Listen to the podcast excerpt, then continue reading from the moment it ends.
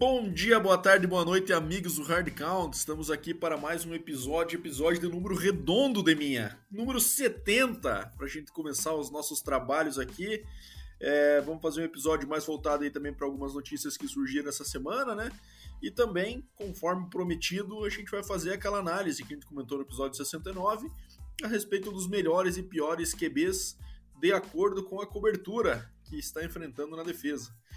Mas antes de começarmos com essa com esta pauta, quero dar um salve pro meu amigo Deminha. Fala aí, doutor, como é que estamos aí? Tudo certinho? Fala, Badolas. Episódio redondo igual a gente, né, cara? Pra... é verdade, faz sentido. Em nossa é, homenagem. É, em nossa homenagem, cara. Pena que a gente não usou o número 70, né? Senão poderia ser o, o personagem do quiz. Mas é isso aí, cara. Vamos, vamos que vamos falar dessas coberturas aí também passar umas notícias que rolaram durante essa semana. Então, para cima. Bora. Então, já que você deu um deu a deixa, minha, vamos começar com o quiz. Hein? O quiz é teu hoje. Número par é contigo.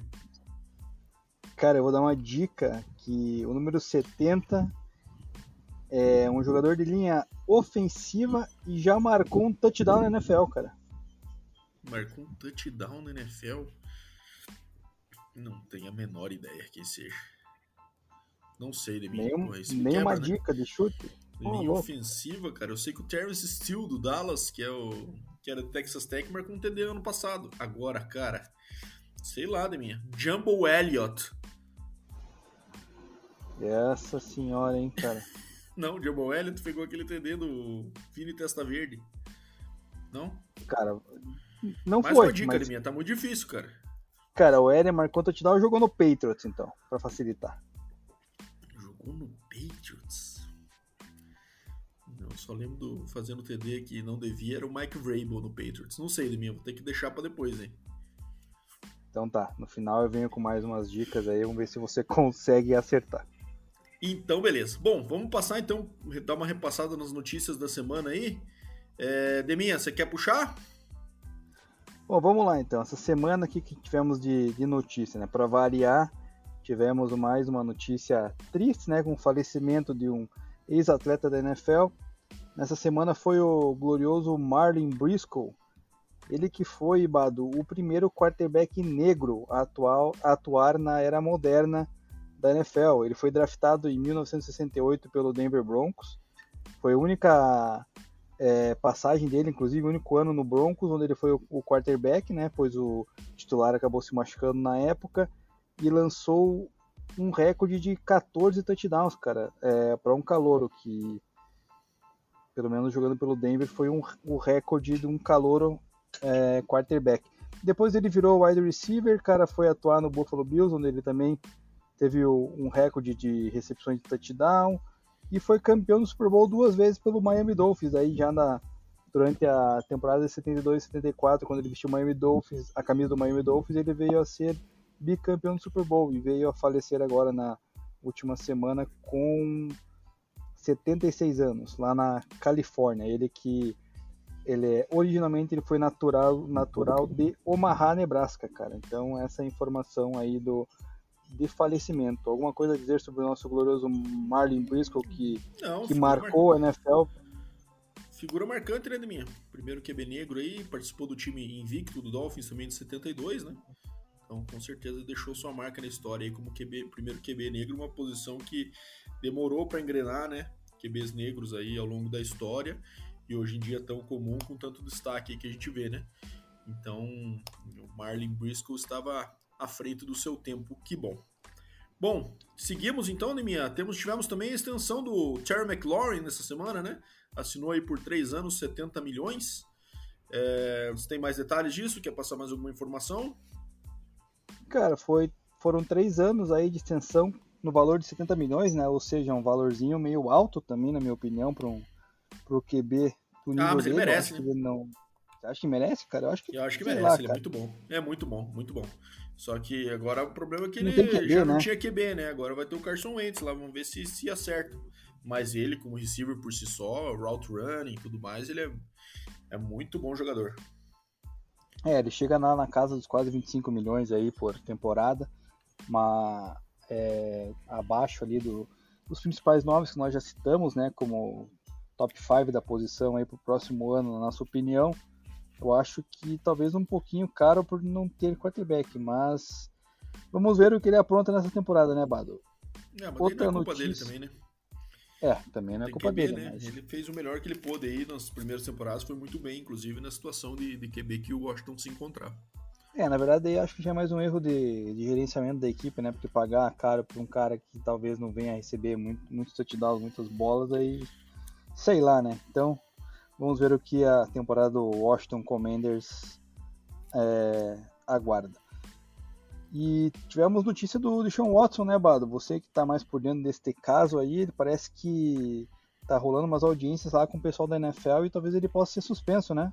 É, gente tivemos alguns dias seguidos de audiências daí para falar do caso dele e existe uma possibilidade de suspensão. A, a, possibilidade de suspensão é quase certa, né? Então agora é a, a, a dúvida é quanto tempo vai ser. Existe uma possibilidade de que seja isto por, por toda uma temporada, né? Vamos ver se isso realmente se justifica. Então, é, se isso acontecer, o, o Browns tem um grande problema na mão, né? Porque já basicamente se despediu do Baker Mayfield. E eu acho que, apesar de estar em contrato ainda, é uma relação que não tem mais conserto, né?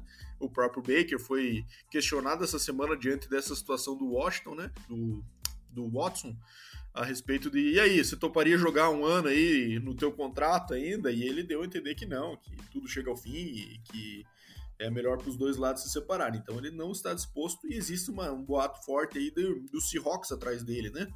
É, então existe esse boato aí que o Baker também em breve pode ser que arranje uma vaguinha no Seahawks para disputar com o Drew Locke, que seria um QB room ali bem esquisito, para dizer o mínimo, né, Demir, no, no Seahawks. Mas, enfim, é, eu acho que pode ser que o Baker seja até um upgrade pro, pro Drew Locke. Mas mesmo assim, cara, eu acho que o Deshaun Watson, a tendência é que pegue uma suspensão. Acho que o Browns deve estar contando que a, que a punição seja parcial, né? Mas ele só tem o Brissett lá, né? De, de, de confiável caso ele não jogue. É um cara que eventualmente para cobrir uma quantidade de jogos, como ele já fez em outros times aí, é até ok, né? Mas para liderar um, uma temporada inteira é complicado e eu não sei não se o Cleveland tinha essa informação que a que isso poderia acontecer de forma tão clara, assim, essa, essa suspensão longa. É, enfim, eu acho que o Browns deve estar se mordendo lá para saber o que vai fazer, mas ele tem que pagar pelo que ele fez, né? O fato dele não ter querido jogar o ano passado, quando o caso ainda estava é, sendo desvendado, né? Não é, conta em nada para a questão da punição que a NFL vai dar agora que as informações estão saindo, né? Então, foi uma decisão dele de não querer jogar, basicamente. É, enfim, tomara que ele tome a punição aí que, que seja devida, mas, cara, a gente sabe como é que é a NFL também lidando com as estrelas, né? Muitas vezes eles dão uma passada de pano forte ali para que o cara também né, possa jogar, né? A gente já viu dois pesos e duas medidas por parte do Roger Goodell aí muitas vezes, né? Quanto a, quanto a punições, né? de uma punição de um assunto ser tratado de forma completamente diferente de outro.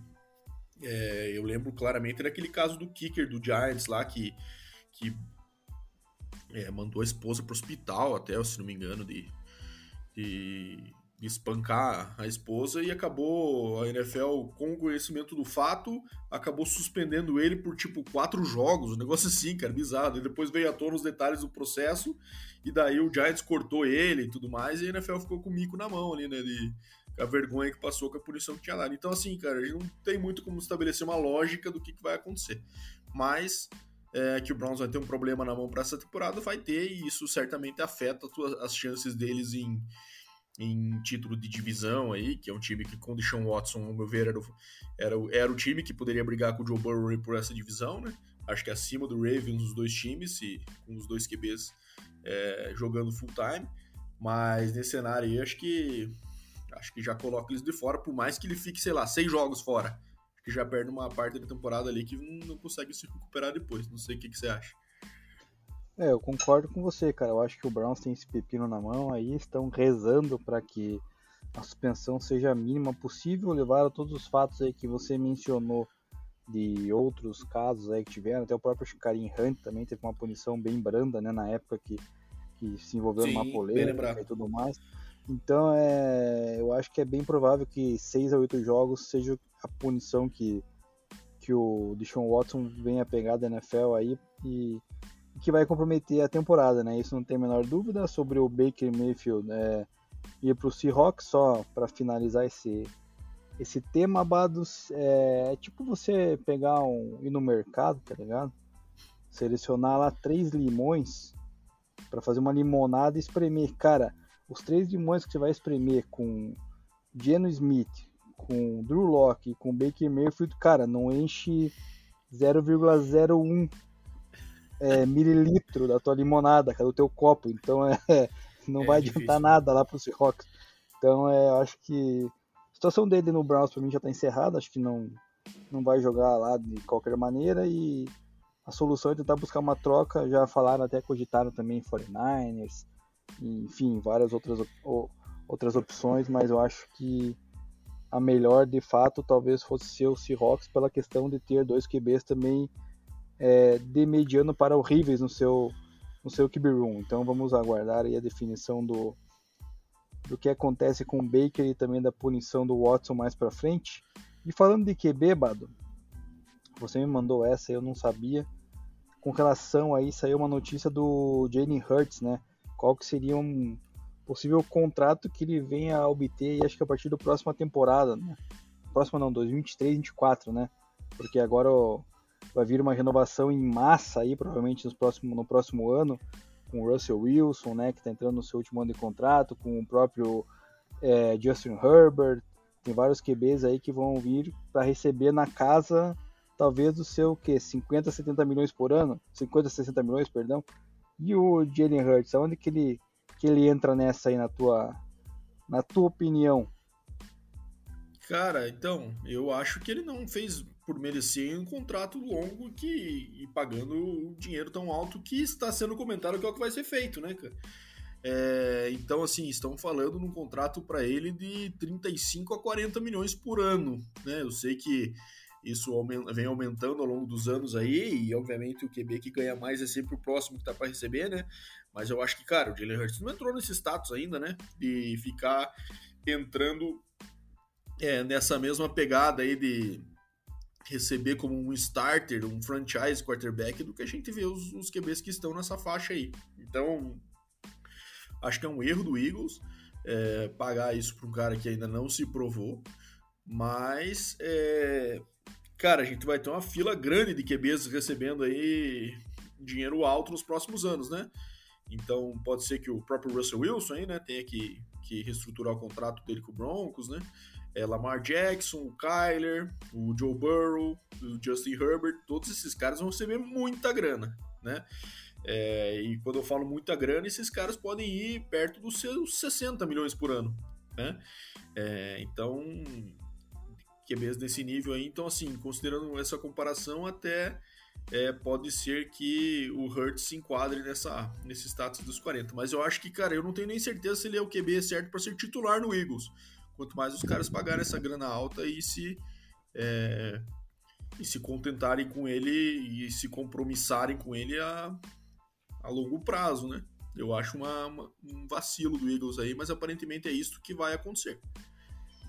Se você não acha, cara, o glorioso Miles Sanders acha, né? Porque ele até comentou essa semana aí que ele sente que o Eagles é um um All-Star Team ali, cara. Diz que é... ninguém pode parar o Eagles, foi o que ele comentou aí. Andei, andei lendo, né? Não sei aonde que ele. Da onde que ele tirou essa conclusão aí. Mas, é, última, nas últimas semanas a gente tá escutando muito jogador falar besteira aí, né, cara? Querendo valorizar demais o, o seu time e tal, mas também falando besteira ao meu ver. E outra bado nessa semana aí foi para encerrar, né, nossas notícias, nosso giro semanal, foi o Mitchell Trubisky, né, cara, sendo o favorito a posição de quarterback do Steelers, cara, mesmo com o Steelers sendo draftado Kenny Pickett, parece que o favorito é o Trubisky. Eu já discordo, né, do, Mike Tomlin e da sua comissão técnica se fizerem isso. Eu acho que já tem que colocar o, Kenny Pickett aí para atuar, né? Aproveitar aí que o Steelers já vem numa, numa decadência ali da época de, do Big Ben, cara, tenta um QB novo, quarterback jovem, que eu acho que a torcida entende, cara, né? Querer você querer desenvolver o, o Kenny Pickett do que pegar o Mitchell Trubisky que veio de temporadas fazendo absolutamente quase nada no Bears e depois que foi parar como o backup lá do, do Josh Allen, né? Então, minha opinião é que deveria insistir, insistir não, né? Deveria tentar e moldar o Kenny Pickett do que insistir com o Mitchell Trubisky. Eu concordo contigo, Deminha. Eu acho uma baita de uma perda de tempo, na verdade, esse tipo de, de ação, de, de bridge quarterback que eles falam, né? Que é uma ponta ali, um cara que vai que vai só fazer um, um tempo até o quatro semanas depois o que me entraram, se isso fosse dar muito, muita diferença, né? É, eu acho que tem algumas exceções que isso pode ser necessário. Primeiro, quando você tem um veterano que seja provado já e que eventualmente está no seu último ano de contrato, na saída ali, ou você tem um, um backup que também já é bastante confiável aí, como por exemplo, sei lá, um Fitzpatrick, um cara que é um journeyman aí que já fez esse papel várias vezes com sucesso, daí pode ser. O problema é, cara, você ter uma situação em que. E quando são times muito ruins, né?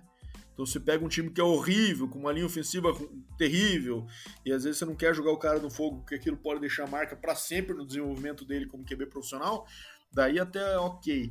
Não acho que seja o caso do Steelers, né? Não é um time que tá assim tão aos cacos, né? É, tinha problema do Big Ben no ano passado, né? E da linha ofensiva que não conseguia muito abrir espaço, principalmente para a corrida, né? É, então é, mas eu acho que é um time competitivo, já visto que chegou nos playoffs, né? É, com o Big Ben jogando num nível muito abaixo. Então eu concordo contigo, acho melhor colocar o Pickett para jogar logo. É, do que eventualmente vai que, e assim, né? Vai que o Trubisky joga bem, né? Eles vão perder mais tempo ainda porque vai se saber que daqui a um ano, um ano e meio, o cara vai ter que jogar, né? E aí, o Trubiscão vai ter que daí ser trocado para algum outro time, enfim, eu acho que na maioria das oportunidades, eu acho que essa é uma delas, isso é uma grande perda de tempo, apesar de saber que o Pickett não vai estar pronto na semana 1, né? É o cara que vai exigir desenvolvimento, mas eu acho que ele tem uma defesa forte do lado, né? Tem bons receivers, né? Como a gente fala, Deontay Johnson, tem o nosso querido Chase Claypool, top 3 NFL, segundo ele mesmo, né? É, tem o, o, o Tyrant lá, o, o Juvena lá que, que estreou no ano passado. Que, Fryermuth de Penn State, isso mesmo, também um cara com potencial. É, enfim, é um time bem tem decente. Tem assim. Harris, né? Tem o Najee Harris, Tem o Najee né, Harris como running back, também tem um talento jovem ali, né? Caras que podem, enquanto antes começarem a jogar juntos, se desenvolverem juntos, né? Essa, essa sintonia aí. Então acho uma baita numa besteira, uma perda de tempo, concordo contigo, abrir com o Trubisky, mas é, eu acho que vão seguir a ordem mais antiga, né? NFL geralmente era assim, né? É, era raro a gente ter um QB jovem entrando semana 1 titular, com algumas exceções, né? Eu lembro claramente do, do Bradford, né? Do, do Andrew Luck, né? Que entrou já e que caras que deram certo em teoria no seu ano de rookie como como e também tivemos casos ruins, né? Como foi o caso, por exemplo, do Blaine Gabbert, que é um exemplo claro para mim, que entrou num time horrível, com uma linha ofensiva terrível, é, e aquilo fez com que o cara tivesse não conseguisse desenvolver a pocket presence dele, né? Tava sempre apanhando lá e o cara começou a ficar o que eles chamam de happy fit, né? Qualquer pressãozinha sair do pocket, é um cara que não era veloz e daí acaba afetando bem o desenvolvimento. Mas, enfim, Vamos ver quanto tempo o Trubiscão vai durar aí no seu, na sua estadia como titular. Esperamos que não muito, né, cara? Para alegria do, dos olhos do, dos espectadores e fãs. É isso aí. Bom, eu tenho mais uma notícia aqui, Deminha. É que o ciclo, uma notícia que, que você é, não está na nossa pauta aqui, mas eu queria passar para os nossos ouvintes é, na verdade, entregar aos nosso colega de mim é que ele está caindo novamente no ciclo de Saquon Barkley. Todo ano a mesma história. Off-season aparece foto do Saquon treinando, empurrando caminhão e o six-pack à mostra, coxa do tamanho de uma, de uma manilha, né? O negócio ali, e daí, pô, não, esse ano ele vai voar. Dá dois jogos, joelho, temporada no lixo. Próximo ano, Daniel Jones é o líder em carries do time e jardas corridas com 4 TDs e 28 interceptações. É, esse é o destino do Giants, minha. Me surpreende que você esteja caindo nesse ciclo novamente. O que você tem a dizer a respeito disso? Cara, eu tô pesquisando aqui os números de Sacon Barkley para te responder, cara, porque ó, Ai, cara, você é fantástico. Ele foi o. Primeiro que ele foi o, o Hulk do, do ano 2018, se não me engano, né? O Hulk Quando? Ofensivo 2018? Depois disso não jogou mais nada. Aí, bom, cara, aí depois, cara, ele teve aquela. Teve a lesão realmente do joelho que ele perdeu a temporada praticamente inteira, que foi em 2020. Então vamos lá. 2019, 2021, cara, ele jogou 13 jogos. É, 2019 ele teve mil jardas, né, da corridas, 2000 e... deixa eu ver, o ano passado teve apenas 593, por quê, cara? Porque o ano passado ele tinha um treinador que era horroroso. Ah, entendi. A culpa não era um, dele. Um corredor né? ofensivo. Cara, se você falar que Joe Judge é bom, se você fa... ou mediano, começar por aí, se você falar que Joe Judge é mediano e que o Jason Garrett é mediano, cara, aí eu vou deixar você falando sozinho, cara, você encerra o programa hoje, a gente volta semana que vem, cara. Não, não tem como, cara. E, pô, e o Daniel Jones, cara, é outro, né, cara? Quando era para entregar a bola para correr, ele corria ele com a bola, né? Ele fazia o fake lá e corria ele com a bola.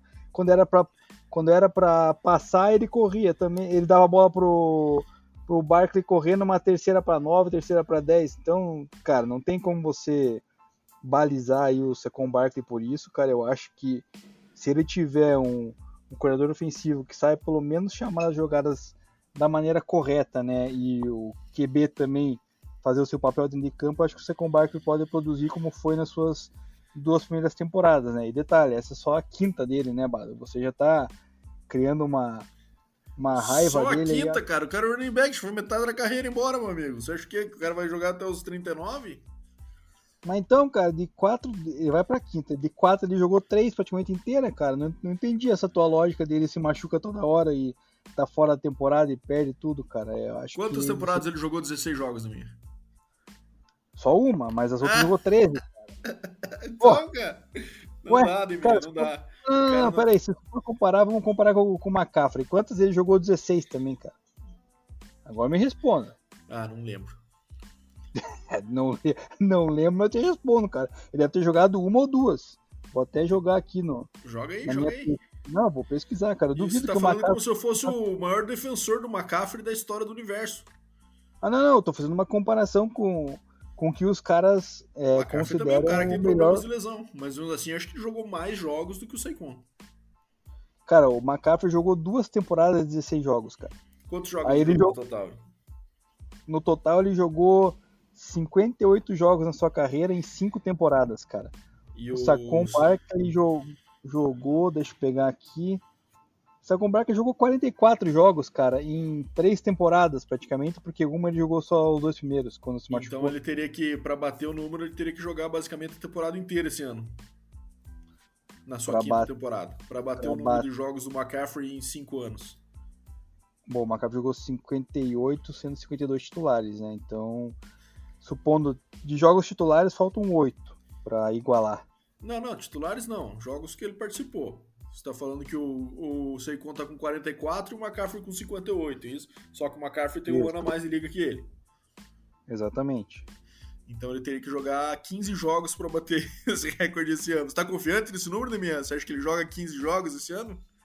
Você apostaria cara, seu eu... dinheiro nisso, Demian? Cara, eu apostaria, cara. Eu, eu acho que ele joga, joga Tá bom, Inclusive, que apostaria cara, se. Tiver, se tiver disponível no Fantasy lá, a galera que curte Fantasy, cara, se ele tiver disponível na segunda rodada, vale a pena pegar, hein? Não vai deixar passar. Bom, acho que o meu ponto tá provado. Deminha claramente caiu no ciclo do Saquon Barkley pelo quarto ano seguido, mas vamos lá.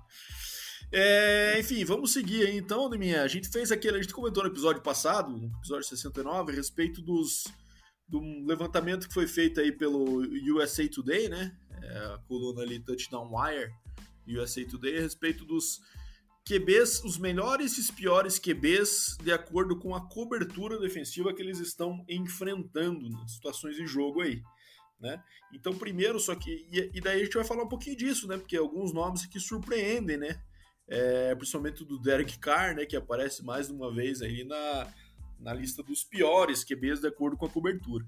Daí, só para o nosso ouvinte que não está muito habituado com essas terminologias, só explicando um pouquinho como é que funciona, né?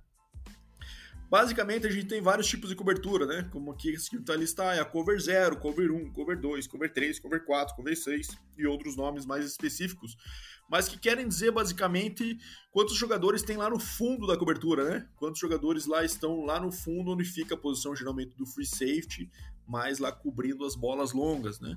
É, e aí, quando a gente fala com cover 0, não tem ninguém, cover 1 tem um cara lá atrás, cover 2 tem dois e assim por diante. Está explicando um pouquinho a cada uma delas mas só para vocês se ambientarem um pouco sobre essas terminologias. É, e aí a gente vai passando aqui para discutir um pouquinho sobre os nomes. Acho que os nomes da, dos melhores não. É, com duas surpresas aí, mas no geral são caras que já esperaria. E os piores, é, geralmente, são os QBs mais jovens, aí, os QBs que estão entrando na liga, né? Que acabam tendo um pouco mais de tempo de adaptação nessas, nessas situações. É, é isso, né, Deminha? Quer fazer mais algum comentário aí, dar mais alguma contextualizada na galera antes da gente começar? Não, é basicamente isso que você explicou. Daí, conforme a gente for falando das coberturas, a gente vai explicando um pouquinho mais sobre elas e sobre esses nomes que apareceram nessa pesquisa aí feita pelo, pelo USA Today, né? Que foi, acho que duas semanas atrás que foi, foi disponibilizada aí. E daí a gente acabou passando batido na primeira semana, mas resolvemos trazer agora aí para a galera poder é, ficar mais ligado nos QBs, que principalmente são os nomes mais importantes aí da, da NFL, né? É isso aí. Bom, vamos começar então, começando pela cover zero. Então, o que é a cover zero, né? Só falando aí para o nosso ouvinte. É, quando você, imagine você como QB, você vai alinhar ali para fazer o seu snap é, junto ao center e quando você olha para o fundo da defesa não tem ninguém lá no fundo. Ou seja, todos os 11 jogadores defensivos estão alinhados dentro do box, dentro de uma linha ali de até, digamos, 7 a 10 jardas da, da bola. Né? Então você não tem nenhuma cobertura funda, né? nenhum cara lá no fundão esperando para para fazer a leitura. Essa é uma, um tipo de cobertura que muitas vezes confunde muito o QB, né?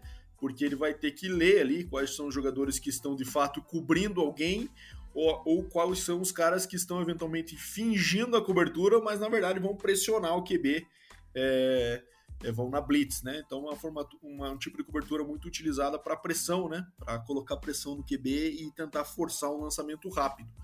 E aí, nesse tipo de cobertura, a gente tem como melhor QB da NFL nesse tipo de situação o Josh Allen, do Buffalo Bills, né?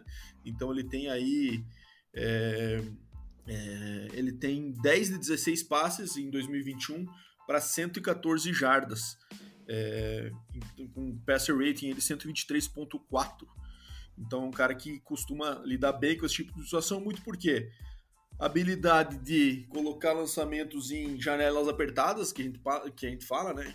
Tem um espaço limitado ali para acertar o passe e com antecipação. E além disso, a mobilidade dele também, né, que ajuda eventualmente numa situação de pressão ele conseguir escapar e ainda assim conseguir completar o passe, mesmo numa situação que eventualmente a leitura não tenha sido correta. E por outro lado, o pior QB nessa situação é o Justin Fields, uma situação de cover zero, em que ele, por ser mais jovem, acaba tendo um pouco de dificuldade. É... E aí, cara, a gente tem. Eu lembro até de um exemplo na. Eu não lembro se aquela era uma cobertura cover zero, mas ele é um cara que ainda tá se ambientando com a situação na NFL, né? Que você tem que ter olhos na nuca, como se falam, né? É, eu lembro numa situação de preseason em que ele não olhou para um dos lados na hora de, de ler a defesa e levou uma pancada que fez o capacete dele sair rolando, lembra? Você lembra dessa jogada, minha? O cara deu uma capacetada lembro, no queixo dele, porque ele nem olhou para um dos lados ali e, e entendeu que tinha proteção e não tinha, né? Então, numa situação de cover zero, esses cenários aí são bem complicados. E para um QB que vem num college que ele tinha uma produção muito confortável, é uma adaptação complicada, ainda mais indo para uma linha fraca como é a do Bears. Então, ele é o pior QB da NFL aí com uma média de 7.7 jardas é, e uma interceptação que ele teve aí nessa, nesse tipo de situação. É, nesse caso aí, né, Bado, o, do pior quarterback contra essa cobertura ser um quarterback jovem, calouro, né, que foi o caso do, do Justin Fields, cara, é até aceitável, né? Como você falou, ele vai se ambientando aí a, a NFL, como, como são as coberturas, que são um pouco diferentes do core, o próprio estilo de jogo. Então é, é aceitável. Se a gente tivesse nessa cover zero um quarterback mais experiente, é, como o pior, aí sim seria algo preocupante, né? Então, até aceitável essa posição. E na, no, na questão do Josh Allen, cara, é, é, o que você falou, né, cara? É um quarterback, tanto ele como é, Patrick Mahomes, Aaron Rodgers, aí são QBs que conseguem se movimentar bem dentro do pocket. Então, se você meter uma pressão nele ali e não tiver ninguém no fundo e eles conseguirem escapar dessa pressão no, no, no pocket, cara, já era, meu amigo. Aí é passe completo e quase 100% das chances de ser touchdown, né? Então, é tanto que o exemplo que eles dão, eles deram o exemplo do Gabriel Davis, né? Na partida, se não me engano, foi contra o foi contra o Patriots no Wild Card, né? Então, defesa veio toda para cima ali, cara, o, o Josh Allen conseguiu arrumar seu espaço, lançou a bola no Gabriel Davis, já era marcação. Daí basicamente fica no homem a homem, né, Bado? Quando, quando tem essa cover zero, aí sem chance para a defesa de, de parar o wide receiver. Então é nesse caso, esses três QBs que eu citei são provavelmente os mais prolíficos nessa situação. É isso aí. Bom, agora passando para a próxima cobertura, que é a cover 1, né? É, cover 1 é, como o próprio nome diz, é um, um, cara apenas lá no fundo, que é aquele single high safety que tanto se fala, né? Então todos os outros jogadores marcando homem a homem e um, e um free safety lá no fundão fazendo a leitura e atacando eventualmente a bola quando ela é lançada de, de, de é, num passe mais longo, né? Então a gente teve safeties aí, como o Earl Thomas no passado, que tinha muito essa característica, né? De ser o que eles, até comparando com o baseball, né? O center fielder que eles falam, né? Então o cara que fica lá no fundão fazendo a leitura e atacando a bola para onde a jogada se desenvolve. E nessa cobertura, ninguém foi melhor que Aaron Rodgers em 2021. Então teve um rating aí, um rating aí de 120.7. É, então ele teve 1.166 jardas, é, e 10 touchdowns e uma interceptação nessa contra esse tipo de cobertura. E o Davante Adams era o terror da cover 1 no ano passado, né? E agora ele foi embora, né? Então provavelmente vai ter outro receiver do Packers aí assumando, assumindo essa, essa posição. E por outro lado, o pior, né? Foi ninguém mais, ninguém menos, falamos dele hoje, que Baker Mayfield. Baker Mayfield foi o 2021, teve é, 56 e 107 passes completados para 634 jardas, 3 touchdowns e 6 interceptações, um passer rating de 56.4. É, é, das quatro, ele teve um jogo contra o Packers na semana 16, que ele lançou quatro interceptações, né? Duas delas foi, foram contra aí a, uma cobertura cover 1. Né? Então, é, Rodgers comia com farinha essa cobertura junto do Davante Adams, vamos ver como é que ele vai se adaptar, né? E o Baker aí mostrando que de fato ele tem um longo caminho para seguir ainda para ser um QB de elite. Bom, QB de elite já te respondo que não vai ser, tá? É... E o que eu falei, né? Quando você vê um QB com um pouco mais de experiência na NFL que caia nesse tipo de, de piores é, lendo uma cobertura complica, né? Então, por esse caso que o Browns aí não, não conseguiu render o comando do Baker Mayfield e agora vai tentar salvação aí com o Deshaun Watson após ele sofrer a sua punição. E com relação já ao Rodgers, né, cover 1 ali para ele e o Davante Adams era, cara, era praticamente certeiro, né, cara, não tinha erro. E ele só não lançou mais touchdowns na cover 1 do que o Burrow, o Prescott e o, o Stafford, e também o Derek Carr, né? Então, mas na questão de eficiência, o Rodgers foi muito, muito mais superior a esses que eu citei. Agora o Derek Carr vai ter o Davante Adams do seu lado. Vamos ver se o Derek Carr na próxima temporada consegue se encaixar aí na, nos melhores novamente dessa cover 1 aí, para eu poder começar a elogiar ele, já que eu detesto ele, né, Bado? Então, vamos ver se agora com o QB de elite aí, que é o Davante Adams, se o, o Derek Carr vai realmente conseguir se, se colocar nessa posição. Caso contrário, vai se travar ele como um dos ruins que a gente vai citar mais para frente. É isso aí. Bom, passando agora para cover 2 zona, né? Cover 2 marcação em zona, com dois safeties fundos, que era uma, uma cobertura bastante utilizada aí mais pelo passado na NFL, acabou caindo em desuso um pouco, né? Mas está voltando com força. E essa foi a cobertura que tanto atrapalhou o Patrick Mahomes ano passado, que falou bastante nos nossos episódios aí, né?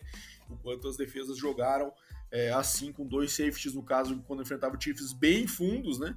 para impedir com que o Tyreek tivesse qualquer janela de, de explodir para um passe longo, para uma big play.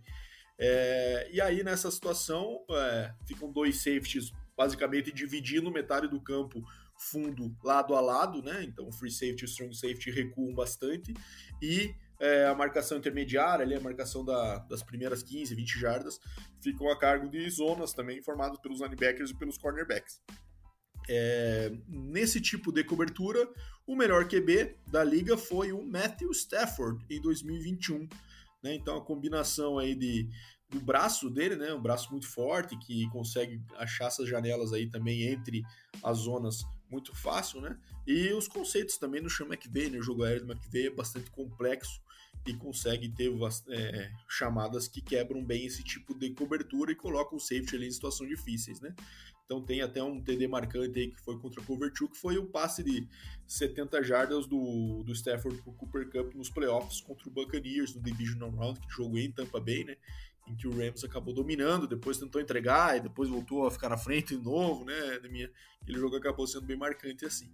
E o pior QB nesse tipo de situação também o QB jovem, né? Como a gente falou, é a maioria dos casos de, de QBs com problemas né, na leitura são QBs ainda que estão no, no, processo de desenvolvimento. E no caso dele foi Davis Mills, do Houston Texans, que acabou tendo uma temporada de calor aí bem melhor do que se esperava, né? Mas não foi o caso contra a Cover 2, né? Então ele acabou tendo apenas é, nenhum TD e três interceptações contra esse tipo de cobertura. Então ainda é algo que se tem algo a lapidar no jogo Davis Mills, tem que se começar por quando ele enfrenta esse tipo de, de situação. É, então, falando do Davis Mills rapidamente, é aceitável, né? Afinal é calouro, então processo longo pela frente, ainda mais que numa franquia que é totalmente desestabilizada, né? Totalmente depois que perdeu lá André Hopkins e JJ Watt, e companhia acabou entrando num, num redemoinho ali que parece que não tem salvação, né? Então ele acabou caindo ali, cara, teve assumindo a titularidade no, no lugar, acho que do Tyler Taylor, isso, se não me falha a memória, e, e veio para tentar ser o salvador da pátria e, cara, até foi bem, né? A gente vai falar depois dele que ele, ele não teve só só leituras ruins, né? Ele inclusive é um dos melhores aí num outro tipo de cobertura, mas é um cara que, mostrando isso, Bado, eu acho que ele pode até ter um futuro decente na NFL, né, cara? Não sei se vai durar muito, mas pode ter um futuro aí, quem sabe até melhor que o glorioso Baker Mayfield. E sobre o Stafford, né, aí a gente tá falando de um QB experiente, com mais de 13 temporadas de NFL, um cara que, desde a sua época sofrida no Detroit Lions, sempre teve bons momentos, né, cara? Imagine quando ele jogava com Calvin Johnson, então acredito que a cover 2 para ele era uma era uma mamata, né? Acho que ele provavelmente converteria 90% dos passes lançados lá para o Calvin Johnson, ainda mais com, com o nível que o Calvin Johnson é, proporcionava para o ataque do Lions na época. Então é já esperado agora o, o Stafford novamente fazer uma temporada decente né, no, no Rams, agora que foi campeão com o Cooper Cup, que se demonstrou um dos QBs, um, perdão, um dos wide receivers é, de elite. Então é só exemplifica bem aí o caso de QBs experientes e que já souberam se adaptar na NFL é, lidando com esse tipo de cobertura que é a, uma das mais tradicionais, eu diria, né, Bato, com os dois safeties ao fundo ali e deixando ou tentando deixar os cornerbacks marcar o, o seu wide receiver individualmente, mas que às vezes não é possível, como foi o caso aí que você citou do Cooper Cup em cima do Mike Davis do Buccaneers. É isso aí. Bom, então a gente falou do, do Cover 2 Zone, né? E agora a gente tem a, a Two Man, né? Cover 2 Man. Então qual que é a diferença aí para o nosso ouvinte que também não está habituado com esse tipo de terminologia? É, basicamente, a, a cover two em zona, é, os cornerbacks, os linebackers, eles têm uma zona delimitada em que eles vão cobrir quem cair naquela zona ali. Então, por exemplo, lá, o corner, ele vai marcar até, sei lá, 15 jardas. Depois, se o cara for mais fundo que isso, a responsabilidade passa a ser do safety. Né? E a cover two man, que é o que a gente vai falar agora, ela é cobertura homem a homem, né? Então, se o corner está responsável por marcar aquele receiver no começo da jogada, ele vai acompanhar aquele cara até o final, né? Então, se o cara correr 80 jardas pelo campo, aquele corner vai acompanhar ele até o fim, então ele não larga do receiver por conta de uma zona, digamos assim. Então, essa cobertura aqui, ela é uma cobertura parecida na questão de que tem dois safeties fundos, mas ela é uma cobertura homem a homem, né? Então, eu até comentei do Mahomes, de minha, que a cobertura, na verdade, a cobertura que mais se utilizou contra o Mahomes foi essa, two, uh, two man, né? Cover two man. É, ele foi o cara que liderou a liga em, em, tentativas de passe contra esse tipo de cobertura. Então, como falei, é aquela situação em que as defesas tentavam tirar o Tyreek é, da bola funda do jogo, é, colocando esses dois safeties, marcando ele homem a homem. É, mas teve um QB que se destacou bastante aí contra esse tipo de cobertura, e você vai gostar dessa notícia, minha.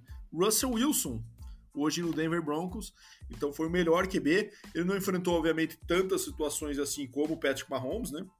Contra esse tipo de cobertura, mas quando enfrentou, ele também é, foi melzinho na chupeta para ele, né, minha?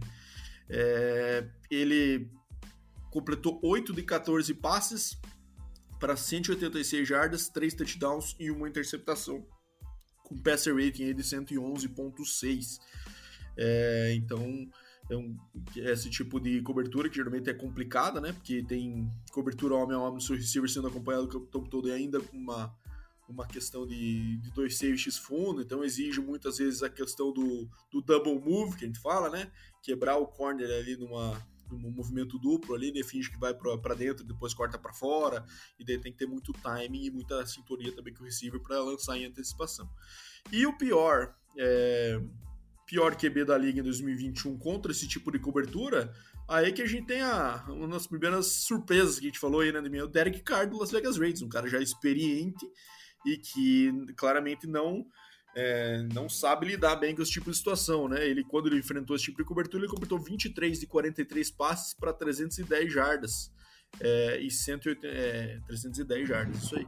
Com passer rating de 55.4. Então, às vezes o Car tem a tendência de, da bola dele pendurar um pouco mais no ar do que deveria, né? E isso, numa cobertura homem a homem, com safety ainda fazendo leitura lá no fundo, dois safeties, acaba sendo vida fácil. Então, Russell Wilson, o melhor, e Derek Carr, o pior nesse tipo de cobertura. É, isso aí vai ser interessante a gente ver na gloriosa AFC West esse ano, né? Ainda mais com os dois QBs jogando duas vezes um contra o outro. É, a questão, né, que você falou do Russell Wilson, cara, eu acho que acredito que ele possa continuar vindo a ser um desses QBs aí de nessa two-man coverage, porque o Denver tem dois bons wide receivers, cara, que sabem fazer muito bem aí o double move, né, que tem que é a questão do, do Tim Patrick e também do Jerry Judy, né, que foi que foi pouco utilizado inclusive na até agora na NFL. Ele é um cara muito rápido seus movimentos de perna, então acredito que agora com o QB do nível do Russell Wilson ele possa poder utilizar muito mais essa, essa arma de double move aí. E o Derek Carr, né, cara, é o que você falou, né, cara? Ele pendura demais a bola. É, vamos ver como é que vai ser com o Davante Adams, cara, que o Davante Adams também é um cara que sabe fazer muito bem o double move, né? Então, é, é esperar para ver essa temporada aí, cara. Eu acho que se o Derek Carr conseguir tirar proveito do Davante Adams, pode ser que ele venha a evoluir aí no, nos meus critérios, né, que eu já mencionei anteriormente. Senão ele vai continuar pendurando aí nessa nessa zona dos QBs que não sabem fazer a leitura mesmo tendo uma uma experiência grande na NFL, né, Badu? É isso aí, meu amigo Deminha. Bom, vamos seguir então aqui. Agora a gente vai para a cobertura cover tree. Cover tree que é uma cobertura de três homens no fundo, né? Geralmente composto aí por, pelo, pelo free safety por dois corners, que daí deixam seus receivers na, na zona mais curta ali, né? Na zona das, das primeiras jardas de contato para o strong safety ou para um linebacker, até mesmo fazer a cobertura inicial. E esses caras dropam lá no fundão. Então fica o cor, dois corners e um safety, ou às vezes um corner o free safety o strong safety, né? Ficam três caras no fundo lá, sendo fazendo essa cobertura em três jogadores, dividindo a parte funda do campo em três, né? É, e aí, nesse contra esse tipo de cobertura, ninguém foi melhor que Joe Burrow, que por sinal é um cara que tá com com, aparecendo nessa lista aí quase todos os rankings como um dos principais. Tem uma temporada mágica no ano passado, né? Então ele teve 10 CDs em 3 interceptações contra cover 3 no ano passado, 123 e 165 passes para 1.471 jardas. Então ele liderou a liga contra esse tipo de cobertura em 2021. E aí, contra a cover 3, é, o pior QB, mais uma vez um QB rookie, aí, né? Assim como a gente falou de Justin Fields, Davis Mills, Zach Wilson, New York Jets. Então que ele acabou. É, ele foi o pior QB da liga ali naquele. No, tem um outro ranking que o USA Today fez também sobre quarterback por tipo de lançamento. E o Zach Wilson, o, o Burrow foi o líder nessa categoria, os dois QBs que a gente está falando agora, né? E o Zach Wilson foi o pior da liga nesse tipo de, de ranqueamento. Então, contra cover 3, ele acabou lançando aí 4 TDs e 6 interceptações, 56 e 112 passes, 732 jardas apenas, com passer rating de 60.6. Passer rating é um coeficiente meio complicado a gente explicar, né, que leva muita coisa em consideração, mas basicamente se você tem um, um passer rating acima de 100, você teve um, uma algo um jogo bom, digamos assim, né? E, um, e abaixo disso, principalmente esses números aí, 60, 50 e poucos, é porque o negócio foi brabo. Então foi o caso do Zach Wilson, que conta cover 3, 60.6. Então, Burrow e Zach Wilson, né, minha? Bom, questão do, do Burrow, né, cara, apesar de ter jogado só duas temporadas praticamente na NFL, né, porque teve uma que perdeu praticamente inteira por lesão, ele provou que por que, que ele foi número um lá na, no seu draft, né, então não tem nem o que falar, a temporada que ele fez ano passado foi magnífica, então ele, ele tá sempre ali, que nem você falou, no, nos demais coberturas como um dos principais, é um cara que se adaptou muito bem aí à, à leitura da NFL rapidamente. E o, o Zach Wilson, Bado, eu tiro de proveito o que, cara? Ele lançou 4 TDs e 5 interceptações, ele que é um QB jovem, mas mostra que é um QB que, cara, não tem medo, né? Pelo menos ele vai ele vai buscar, né, cara? Ele vai querer lançar o touchdown, ele vai querer fazer com que o seu time renda, né? Diferente de outros QBs aí que vêm e querem fazer o feijãozinho com arroz, não, ele já chega, ele que foi o número 2 do draft do ano passado, ele já chega querendo mostrar serviço, mostrando mostrar por que, que de fato foi escolhido, né? Ele que veio de uma faculdade até vocês conhecem melhor do que eu, que é uma faculdade até não tão conhecida, uma faculdade menor que foi a BYU, né? Então, é desse ponto negativo do do Zach Wilson, eu vejo algo positivo, cara. Eu acredito bastante no potencial dele desde o ano passado, quando eu fiz análise dele para o draft. Então eu acho que ele é um QB que pode se desenvolver muito e vir aí a talvez ser o, o top 2 da sua divisão ali, é querer incomodar o Buffalo Bills. É isso aí. Bom, vamos passar para cover 4 agora, que é uma cobertura que vem cada vez mais sendo utilizada na NFL, né? Com os ataques ficando cada vez mais verticais é, que é uma, uma, tipo de cobertura com quatro jogadores fundo, né? E três ali jogando um pouco mais à frente em, em zona. Então que acaba dando. Tem princípios de marcação homem a homem, mas é uma, um tipo de cobertura que acaba facilitando aquela situação de você dobrar no principal receiver, é, no receiver número um do ataque adversário. Contra esse tipo de cobertura, Josh Allen do Buffalo Bills foi o melhor de 2021 aí, lançando 4 TDs e duas interceptações num passer rating de 97.4. É, é, o, o, Justin Herbert foi o, foi o cara mais explosivo, digamos assim, contra, contra esse tipo de cobertura. Ele lançou sete touchdowns, mas ele também lançou quatro interceptações. Então, nesse comparativo aí acabou ficando pesando pelo, pelo menor número de interceptações em favor do Josh Allen. E aí uma surpresa, né, mim? O pior QB com esse tipo de cobertura foi o Russell Wilson, que é, a gente percebeu isso no ano passado realmente, que tentou dar uma forçada na bola longa, né, e contra esse tipo de cobertura aqui, isso aqui é matador, né, principalmente com o DK Metcalf, que tem uma temporada baixa no ano passado, né, então tu percebia que alguns jogos ele tentava a forceps ali, tentar alimentar o homem numa bola longa, e mas os times, e eu acho que aí também é, pesa um pouco a falta de armas do Seahawks, né, Deminha? Era basicamente Lockett e, e DK Metcalf. Uma vez que você consegue colocar uma cobertura funda quando o principal tipo de rota corrida por esses caras é vertical, você mata o ataque do Seahawks e acabou colocando o Russell Wilson aí numa, numa situação bem exposto, né? É, então, quando ele jogou contra a Cover 4, que também é, é conhecida como Quarters, né, que divide o fundo em quatro, em quatro partes, é, 38 de 67 passes para 415 jardas, nenhum touchdown e duas interceptações. O passer rating ele 62.7 para o nosso amigo Russell contra Cover 4. É, isso que você falou, né? Do Russell Wilson aí, os dois é, wide receivers que ele tinha no Seahawks eram basicamente verticais, né? Então era inclusive mais fácil de ser marcado essas rotas, né? Porque era bola funda e o Seahawks também sempre tendo que correr atrás do placar, né? Tinha mais essa que a gente até comentou no passado bastante, né, Bado, que o Seahawks no primeiro tempo parecia que entrava dormindo e depois tinha que acordar pro jogo, daí que tentava já era tarde demais. Então, é, agora o, no Broncos ele vai ter é, duas opções ali de rotas curtas, né, que é o KJ, KJ Hamler e também o Tyrande. Então, é, acredito que esses números possam vir a ser melhores e ele não precise usar tanto é, a bola a bola vertical.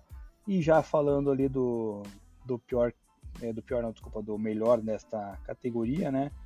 O que foi o nosso querido Josh Allen, aí não, não tem que falar, né, cara? Ele é um cara que tem jogadores que pegam bolas curtas, bolas é, a, intermediárias ali, então desenvolveu muito bem o Tyrande, né, que apareceu, né, no Buffalo Bills ano passado, foi o Dawson Knox, né, pegando essas bolas mais pelo meio do campo, então acaba fazendo um jogo bem balanceado pro, pro Josh Allen, né, cara? Então ele tem todas as opções ali no, no seu leque, então é por isso que ele considera, é considerado o melhor aí nessa, nessa cover, cover 4 e também lá na nossa cover 0.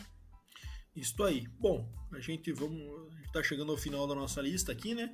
Estamos agora com a cover 6, que basicamente é uma cobertura aí meio a meio, né? Metade do campo eles colocam em cover 2 e outra metade eles colocam cover 4. Então, somando aí temos 6, né?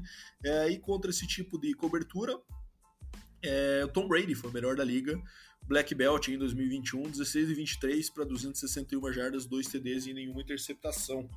Né? Então temos 23 oportunidades que o Brady acabou enfrentando esse tipo de cobertura. E o Brady, obviamente, consegue lidar com qualquer tipo de cobertura que tornou ele o gigante que ele foi, né? Então ele é um cara que tem essa leitura muito apurada pro snap ali, para saber qualquer tipo de cobertura e isso ajuda muito ele a tomada de decisão. E o pior QB com esse tipo de cobertura na liga foi novamente ele, de minha, Derek Carr. Então aí um cara que você vê que tem alguns gaps aí na, no seu jogo, né? É, então ele foi o cara mais vulnerável da liga aí contra, contra esse tipo de, de cobertura.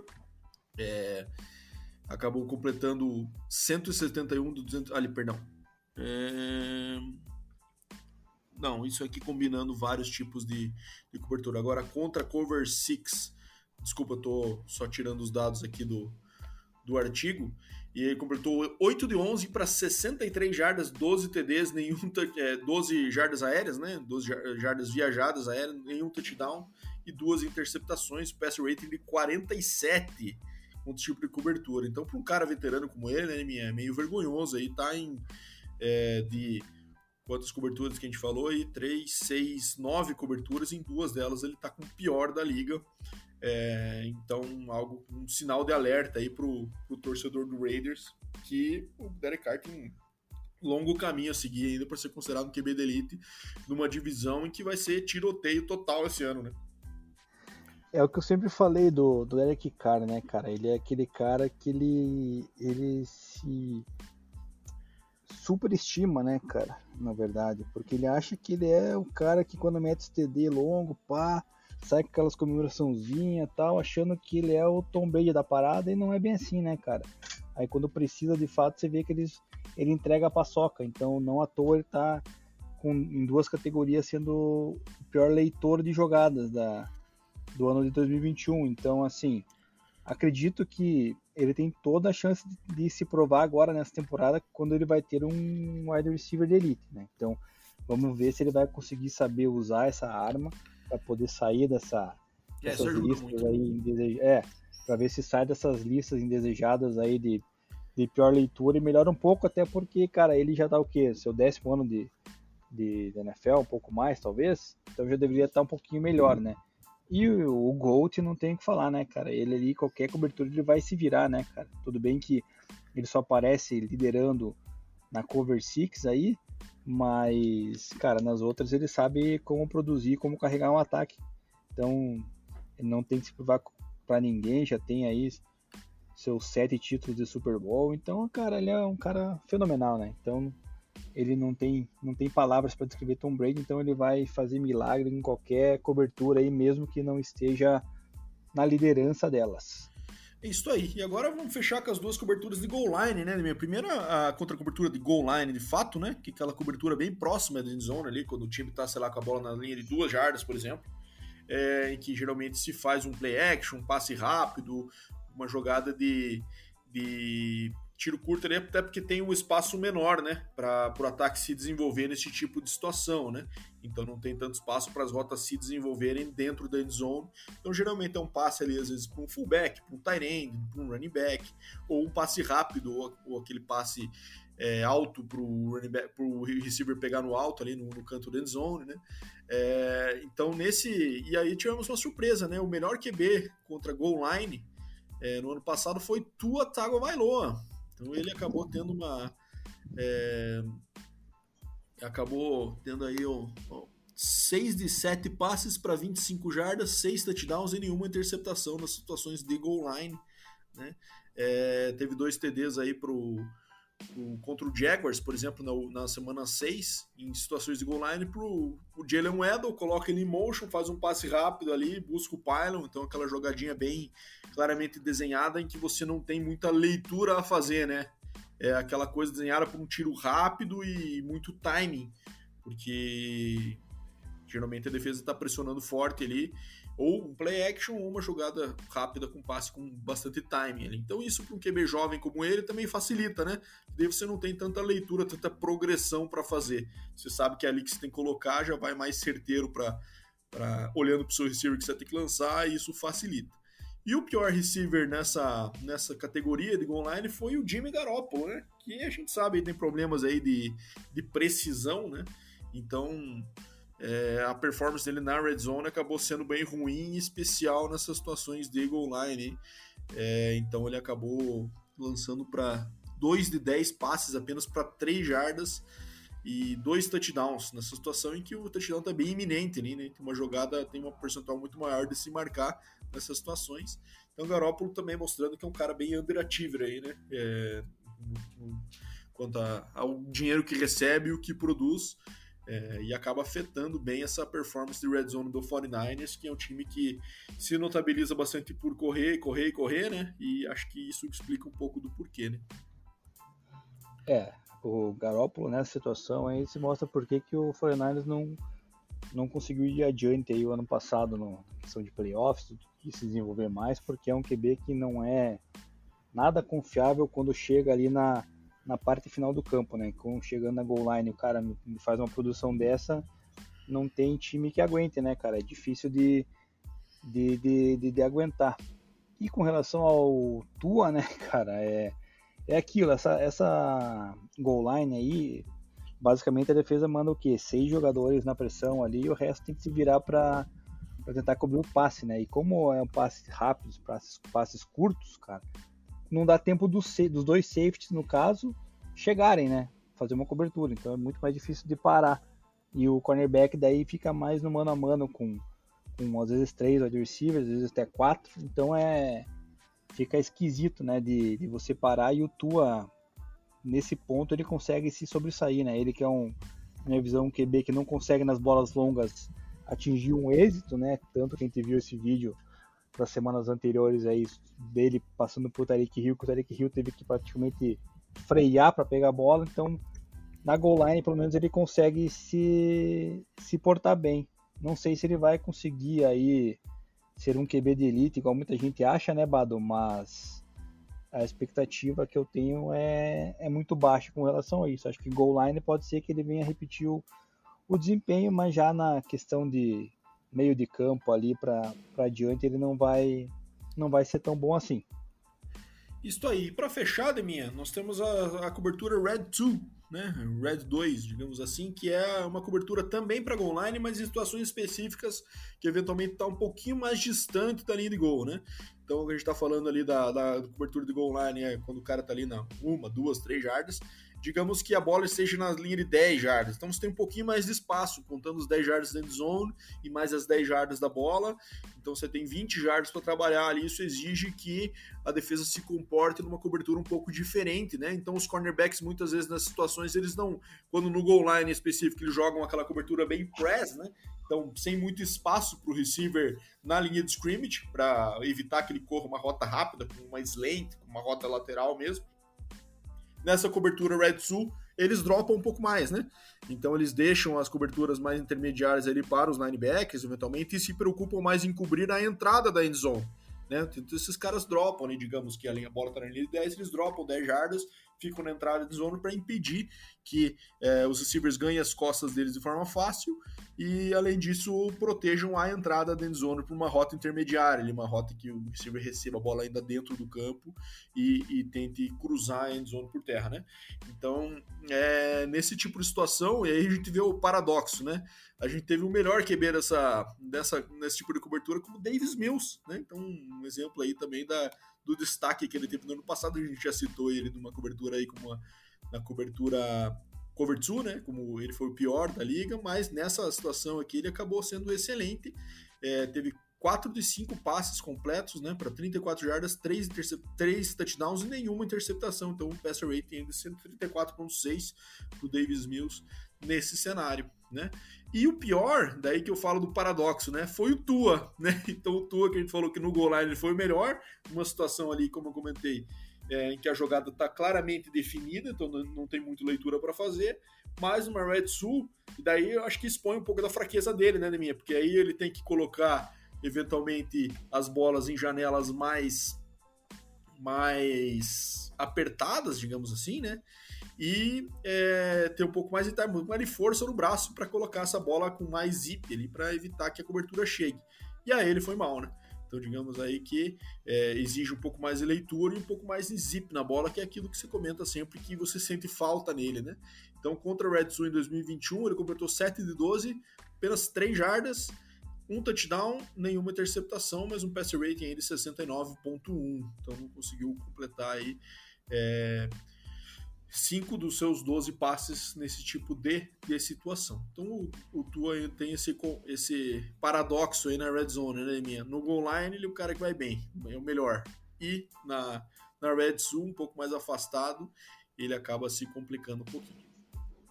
É, nesse caso é a questão que eu falo do braço, da força dele, né, do passe. Daí o passe acaba não, não chegando no tempo necessário ali para o receiver Aí como nessa Red 2 aí tem a pressão dos cornerbacks ali mais em cima, até os próprios safeties têm mais tempo de, de ler a jogada e, e se movimentar ali na, na secundária, fica dificultando esse trabalho do Tua, por isso ele, ele acaba não indo tão bem quanto a goal line. E o Davis Mills aí, cara, surpreendeu, né, cara? Isso aí acho que ninguém esperava ver o nome desse cara aí, ainda mais que ele é um calouro que entrou no meio do incêndio ali de, de Houston e foi muito bem, né, cara? Houston também chega pouco, né, na, na, na, na, red zone ali, na, na goal line, então quando chegou, pelo menos Davis Mill mostrou uhum. que é capaz, então por isso que talvez dê para que eu falei uh, anteriormente, ele talvez tenha uma esperança de que ele possa aí desenvolver uma, uma carreira até digna ali no, no Texans. Mas é isso, né, cara? Lemos acho, todas muito, muito legal o artigo da, da, do, do USA Today, então quem tiver é, mais curiosidade aí pode acessar o link aí, que com certeza tem vários tipos de, de rankings que eles estabelecem aqui e que vale a pena vocês conferirem aí também se tiverem interesse. E é, dá um exemplo bom, também de, de vídeo, ele mostra os vídeos também, né? Da, sim, sim, a cada jogada ele coloca um vídeo ali de um exemplo de uma jogada contra esse tipo de cobertura e se o cara foi bem ou foi mal na leitura. Então, bem interessante mesmo.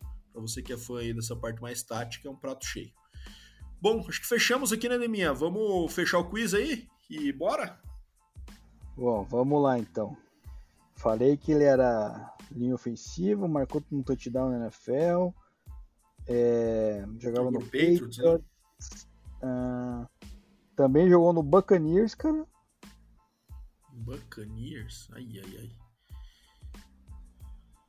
Jogou na, no college, ele fez o college na Fresno State. Nossa, cara, achei que era o Logan, o, o Nate Solder, mas ele foi do Colorado. É, cara, eu não lembro se o Logan Mankins jogou no Buccaneers, mas vou nele. E, cara, deixa eu falar, ele não ganhou o Super Bowl, cara. Não, ah, então acho que eu tô errado, porque acho que o Logan Mankins ganhou o Super Bowl, mas não tenho certeza. É, a não ser que ele tenha muito azarado, né? Jogar tantos anos no e não ter ganhado o Super Bowl. Mas. Ah, vou nele, de minha. O único que eu me lembro aí. Cara, aí você acertou, Bado. Ele ah, não ganhou, cara.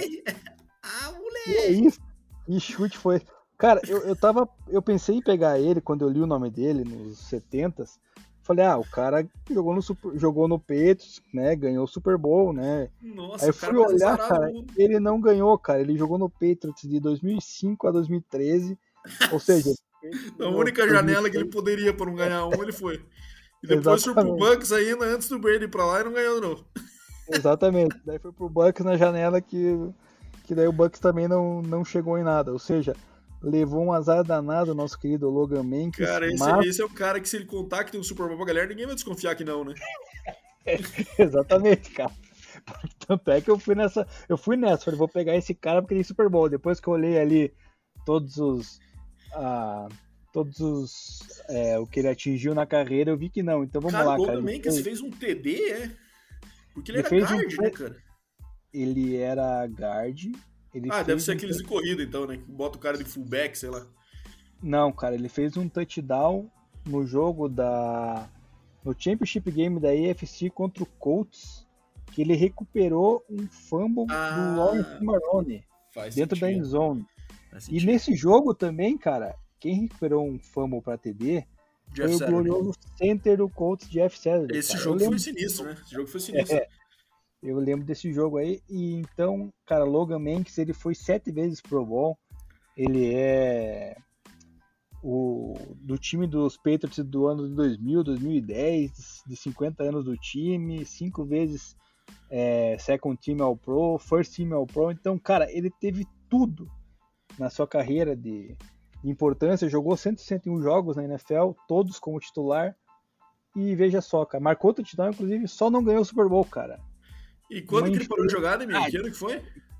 Ele parou de jogar em 2015. Ah, foi então o seu último ano. Duas temporadas do Bucks, é isso? Duas temporadas do Bucks, exatamente. Então, e o Patriots ganhou o Super Bowl em 2014 contra o Seahawks, né? Não, 2015. Né? Quando que foi aquele com o Seahawks do Malcolm Butler? Foi 2014, né, cara? A temporada Foi, 2014. 2013 perdeu, o Seahawks ganhou do Broncos, 2014. Isso. Então se tivesse ficado mais um aninho, ele tinha um anel. Exatamente, não ficou, cara. Que, que azar. Cara, é um azar, né? Aí é azar mesmo, cara. Não, não tem que falar. Tá louco. Hum, é isso aí. Esse é azar mesmo. Mas beleza, interessante. Não sabia desse detalhe aí do Logan Mankins. Apesar de ser um cara bem marcante, era um guard top mesmo na, na sua era. É, é isso aí, Deminha. Valeu, espero que os ouvintes tenham gostado e cobrimos um pouco das quentinhas, falamos também dessa parte mais tática aí. Episódio que eu particularmente gostei bastante, espero que nossos ouvintes também. Valeu, Deminha, aquele salve aí. Isso aí, cara, valeu, Bado, obrigado mais uma vez aí pela companhia nesse episódio. E acho que, acho não, tenho certeza que a galera vai gostar, principalmente quem curte NFL a fundo aí, gosta de de ter um pouco mais de interesse no que acontece no, no jogo, não só apenas em resultados. E semana que vem, já dando um spoiler, Bado, vamos começar a destrinchar as divisões da, da NFL, né? Vamos falar de todas as oito divisões e vamos trazer convidados aí para debater com a gente sobre a, as suas divisões e quais as expectativas para a temporada 2022. Então, um bom dia, boa tarde, boa noite, galera, e até a próxima.